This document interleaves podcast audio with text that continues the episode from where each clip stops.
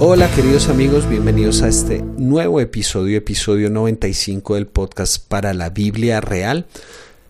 Hoy lo hemos titulado Camilo, la tendencia del camaleón. Seguimos en esta serie eh, de reflexiones sobre los personajes de la película Encanto. Nos quedan unos tres más. Y hoy vamos a reflexionar sobre un personaje que se llama Camilo. Eh, en la familia Madrigal eh, todos tenían algún tipo de poder o característica mágica que se le había sido asignada. Entonces, eh, por ejemplo, eh, no, recuerdo el nombre de ella, que tenía la capacidad de escuchar, ¿no es cierto? De escuchar lo que fuera a cualquier distancia. Luisa, que lo hablamos en el episodio pasado, que eh, tenía una fuerza descomunal, la mamá de Mirabel, que tampoco me acuerdo el nombre, como se dan cuenta no soy muy bueno con los nombres, que tenía la capacidad de sanar a las personas cuando eh, comían de, lo que ella preparaba. Em, y bueno, había otra que lograba manejar el clima con su estado de ánimo, o más bien que el clima reflejaba su estado de ánimo, eh, lo cual no era muy bueno porque evidentemente era muy inestable emocionalmente en algunos aspectos. Em, pero estaba este Camilo, que tenía la capacidad de convertirse en lo que él quisiera. Hay, hay, una escena muy interesante cuando Mirabel está empezando a investigar la historia de su familia y se está dando cuenta de este Bruno y quiere averiguar más sobre lo que ocurrió y de lo que se trataba, donde ella le empieza a hablar a su prima, la que escucha todo, que como dije no me acuerdo cómo se llama, y le empieza a hablar y a preguntarle si ha escuchado algo, si sabe algo más, para ella saber qué ruta tomar, porque porque ve la posibilidad de que la casa esté en peligro y además de una aparente profecía pero sumamente confusa, entonces ella quiere saber un poco más. Por eso se acerca a su prima para preguntarle, pero en esa misma escena se, se ve y se da cuenta que es Camilo quien había tomado la forma de su hermana. Y de ahí se arma todo, todo, el problema, ¿no es cierto?, de que la casa está perdiendo sus poderes y la familia va a perder la magia y toda la cuestión porque eh, Camilo le cuenta a su hermana y la hermana anda a todo el mundo, en fin. Pero si uno se pone a reflexionar específicamente en el mensaje, en, en el personaje de Camilo, uno tiene que hacer una pregunta, es, ¿De, qué sirve ese poder? ¿De qué sirve el poder de convertirse en cualquier persona? Eh, seguramente ustedes podrán pensar en muchas posibilidades, pero lo que muestra la película es que en última instancia no genera ninguna diferencia de fondo, ningún beneficio de fondo que pueda servirle a los otros. Luisa, por ejemplo, con su fuerza extraordinaria, eh, cargaba las cosas y ayudaba a la gente a su alrededor. La mamá de Mirabel sanaba a las personas cuando estaban eh, heridas y cuando estaban mal. Incluso la misma Isabela, que, que, era extraordinariamente bella, y vamos a hablar de ella en, en un episodio posterior, el simple hecho de dar belleza es parte, la, la estética es parte fundamental de lo que somos como seres humanos. Pero Camilo, ¿qué? o sea, este camaleón, ¿qué, ¿qué, hace, no? O sea, se, se presenta como alguien más, pero no tiene ningún poder real. Se podría aparentar ser Luisa, pero tan pronto le pongas una carga sobre sus hombros se va a desmoronar. Puede adquirir cualquier forma, pero en el fondo no sabemos quién es. Eh, simplemente usa y se nota que este personaje, Camilo, eh, es como el típico bromista que asume el papel según las circunstancias, asume la forma según las circunstancias, pero solamente usa esta característica para su propio placer, para nada más. Y con, esto de las máscaras, eh, obviamente usamos la palabra hipócrita, ¿no es cierto? La gente que adquiere distintas máscaras y de hecho el término significa eso originalmente. Hipócrita y los hipócritas eran actores en la época griega. Eh, y la característica de los actores en ese momento no es que hacían un personaje, sino tenían la capacidad de, en obras de teatro, recuerden que no había televisión ni cine, hacían varios personajes en la misma obra. ¿Cómo sabemos que no era uno, sino el otro personaje? Porque usaban máscaras, ¿sí? Los hipócritas, los que se hacían por debajo de esas máscaras. Entonces, eh, según la escena lo requiriera, tú podías ser el héroe o el villano. Eh, según el momento, según la máscara que usaras, según la forma que decidieras tomar y que la obra lo requiriera. Y hay mucha gente que, vive así. Y con esto la hipocresía siempre es muy, muy fácil verla en los otros. Pero quiero que reflexionemos en la hipocresía como parte de nuestro instinto de preservación como seres humanos. Incluso la gente que piensa que no es hipócrita, sino que solamente es sincericídica, o sea, que dispara lo que se le ocurra porque es la verdad y lo que sea, también tienen una, un personaje que están jugando y que piensan que se están protegiendo de los otros detrás de esa máscara de mostrarse muy fuerte y yo siempre digo la verdad en la cara, pase lo que pase. Em, a, veces, a veces ese es otro mecanismo de protección, de esconderse para que no me conozcan como realmente soy, de alejar a los otros con mis palabras para que no sean capaces de entrar a mi corazón. Entonces, quiero pensar en esto de la hipocresía como un, instinto casi de supervivencia que nosotros tenemos como seres humanos. Y, parte del problema, por supuesto, es el ego. Queremos proteger nuestro ego mostramos máscaras porque queremos proteger a la persona que está detrás de esas máscaras. Y, y, noble o no, simplemente yo lo catalogo como un instinto, porque obviamente pues eso nos puede llevar a, a ramificaciones terribles, donde la pregunta más difícil que a veces nos podemos hacer es, ¿quién eres? ¿Quién eres de verdad? Porque simplemente nos convertimos en las máscaras que presentamos, pero dejamos de ser personas y no sabemos quiénes somos. Nos gusta lo que otros dicen que nos gustan, porque nos gusta, porque asumimos lo que esas personas dicen. Y comemos platos que nos desagradan simplemente para caerle bien a alguien. Y hablamos cierto lenguaje porque es lo que se espera que hablemos en esos contextos. Y a veces queremos dar como un golpe en la mesa y mostrar realmente quiénes somos, pero no sabemos. Esa es la pregunta. No sabemos quiénes somos. Llevamos tanto tiempo actuando un personaje que no sabemos quién es la persona. Es una tendencia muy profunda esta del camaleón, de ir cambiando de forma y, y a veces alimentado por nuestra mala comprensión de la vida, donde dividimos la vida en diferentes secciones, ¿no es cierto? Entonces está lo santo y lo profano, lo espiritual y lo secular y todo ese tipo de cosas que son divisiones que en última instancia no son bíblicas, ¿sí? Entonces, en la iglesia soy esto, pero el lunes en la mañana soy un trabajador, pero en la noche de pronto soy el amigo parrandero. Y así, y simplemente hicimos compartimientos en la vida eh, donde nos metemos según el horario. Entonces, si es sábado, nos metemos allá. Si es domingo, nos metemos en otro lado. Si es miércoles, nos metemos en otro lugar. Y según la conveniencia y según el momento, nos metemos en un lugar o en otro. Y simplemente nos volvimos camaleones. Y no reconocemos quiénes somos. Hay un texto muy bello que está en Juan capítulo 4 donde Jesús tiene un encuentro con esta mujer samaritana, un encuentro absolutamente escandaloso. Los judíos, eh, dice el mismo texto, que no tenían nada que ver con samaritanos, y menos, menos un hombre con una mujer. Los, los samaritanos eran los parias religiosos para los judíos. Los samaritanos eran todo lo que un judío no quería ser. Ellos habían traicionado la esencia de su vocación como pueblo de Israel y estaban adorando a otros dioses. Dentro de la historia de los samaritanos había sacrificios de niños, algo que explícitamente Dios había dicho que nunca se debía nombrar en medio del pueblo de Israel por favor, estos nos traicionaron, estos traicionaron la esencia de lo que somos. Entonces, un samaritano es todo lo que un judío no quisiera hacer.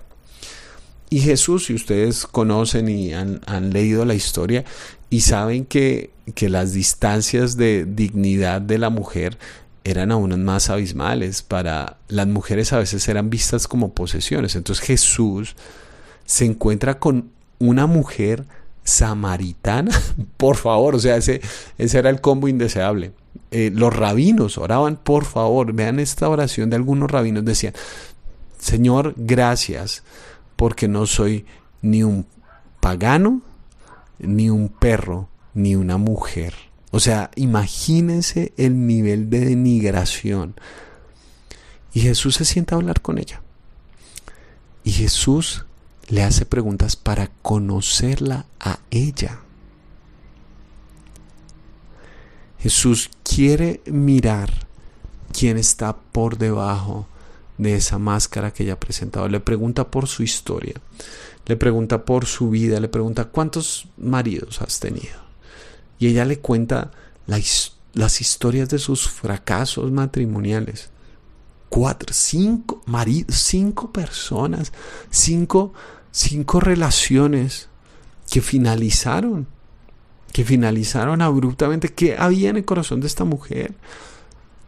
Dice el texto que iba al mediodía a sacar el agua. A esa hora tú no vas. ¿Por qué? Porque tú vas en la madrugada cuando hay menos calor, por supuesto. Los que van al mediodía son las personas que no hacen parte de la comunidad. Son los que no... Es decir, ella estaba exiliada de los amores de la gente a su alrededor. Era la señalada, la, la de varios maridos, y ahorita estaba en otra relación y la gente estaba seguramente empezando a hablar como, hmm, quién sabe cuánto durará este, porque para ella seguramente casarse es un deporte. Y Jesús le hace preguntas por su corazón, le hace preguntas por qué está en su corazón. Y ella, como es típico de los que somos camaleones, desvía un poco la conversación y dice, ay, bueno, parece que eres un profeta, parece que sabes mucho de mí, ¿no?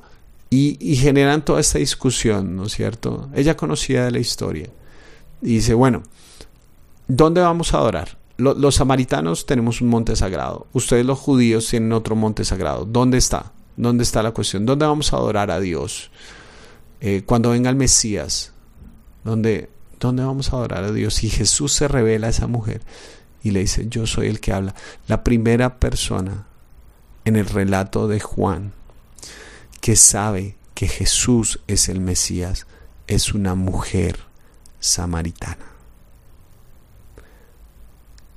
Lo que todo a su alrededor la había rechazado, todo su entorno la había dejado como, como una ciudadana de segunda categoría, Jesús le revela que es el Mesías. Y en, dentro de sus diálogos, en Juan capítulo 4, versículos 21 al 24, Jesús dice lo siguiente, créeme mujer, que se acerca la hora en que ni en este monte ni en Jerusalén adorarán ustedes al Padre. O sea, esas categorías que tenía la mujer en mente, bueno, es en este monte o en Jerusalén donde se va a revelar Jesús, la rompe ambas categorías y dice, no, no va a ser en ningún lugar. Ahora ustedes adoran lo que no conocen, nosotros adoramos lo que conocemos porque la salvación proviene de los judíos. Pero, pero, y este es el pero más grande, se acerca la hora y ha llegado ya en que los verdaderos adoradores rendirán culto al Padre en espíritu y en verdad, porque así quiere el Padre que sean los que le adoren. Dios es espíritu y quienes lo adoran deben hacerlo en espíritu y en verdad. Noten, y esta es la contraposición entre lugar y espíritu. Lugar y espíritu. Porque el lugar, el templo, el monte, es lo más grande, lo más importante, porque ahí ese es el, epicentro de dónde está Dios, pensaban los judíos, ¿no es cierto? ¿Dónde está Dios? En el templo. En el templo es que se adora, en el templo es que está el lugar santísimo, allá está Dios. Pero Jesús nos recuerda que Dios es espíritu, o sea, Él no está encerrado dentro de ningún lugar geográfico. Jesús rompe ese concepto, ¿sí? Rompe ese concepto y dice Dios es espíritu. Y espera que los que le adoran, le adoren en espíritu y en verdad. Que, que le adoren con, con todo lo que son, con la vida. Con, porque la mentalidad del lugar muy fácilmente alimenta esta visión camaleónica de la adoración. Entonces, soy algo en ese lugar, pero por fuera soy otra cosa. Y por eso, lastimosamente, una de las palabras que más se asocia con el cristianismo es hipocresía. Son hipócritas. Son, son como Camilos los de, los de El de Encanto, que según el lugar asume una forma ¿sí? que le conviene, pero solamente a su ego, no a, no, a los demás. Eh, y entonces muy fácilmente el lugar da esta idea de que Dios está dentro de ese espacio y que por fuera puede ser otra cosa. Pero Jesús está diciendo, ese es el binomio, en espíritu y en verdad. En espíritu desde el punto de vista de la vida, de todo lo que nosotros somos que no son compartimientos, que la vida no son compartimientos, sino que la vida es una sola, que la adoración no es algo que ocurre en un horario, sino que la vida es una manifestación de la adoración, la adoración que no surge de la verdad, simplemente es actuación. La adoración que no surge de la realidad de lo que yo soy, todos los días, de lunes a domingo 24/7, lo que no surge de ahí, sino simplemente pensamos que la adoración es algo que ocurre de 9 de la mañana a 11 del día un domingo, si seguimos pensando que la adoración es algo que sucede y es un tiempo específico, no entendimos la adoración, porque la adoración no es algo que comienza, la adoración es algo que se vive constantemente. Y por eso esa palabra, en espíritu y en verdad, porque la adoración tiene que surgir de lo que en realidad somos. Porque solo sabremos de verdad que somos amados hasta que nos mostramos tal y como somos. Hace muchos años, eh, dentro de los clichés de los directores de alabanza, porque todos querían ser como Marcos Witt, entonces hablaban mexicano, ¿no es cierto? Hola hermanos, bienvenidos, así fueran rolos o costeños, hablaban como Marcos Witt. Y dentro de los clichés que surgió, eh, me acuerdo que había un, un director de alabanza en la iglesia donde yo estaba en esa época, que decía, hermano, porque tenía que hablar mexicano, hermano, quiero invitarte a que dejes tu tristeza en la puerta porque a Dios solo se le puede adorar gozoso. Así decía. Y a mí desde ese momento yo era muy niño, pero siempre me llamó la atención, ¿cómo hace eso? ¿Sí? Como, o sea, le digo a la tristeza, tristeza, me esperas aquí, vuelvo en una hora y media, ¿cómo hace uno eso? Ah, y, y, es esta mentalidad, ¿no? Como de que vuelves, y, había un canto que decía, no puede estar triste el corazón que alaba a Cristo. Eh, Qué mentira, ¿no? No que a Dios se le pueda adorar en espíritu y en verdad. Y de hecho que Dios busca personas que le adoren en espíritu y en verdad.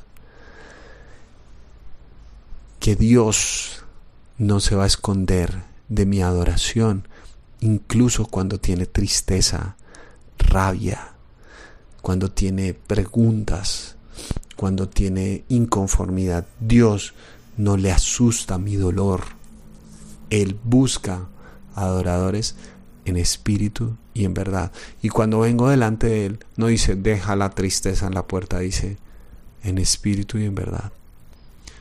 Porque la oración no está delimitada por un lugar, un lugar que espera una supuesta perfección de mí. No. Dios es espíritu.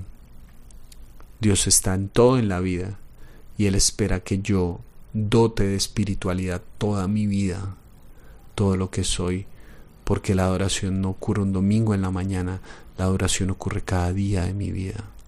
Adoro a Dios fuera de las paredes de un templo, en espíritu y en verdad. Profanar esa mentalidad del camaleón que se adapta según la conveniencia del lugar y que podamos venir a Dios tal y como somos.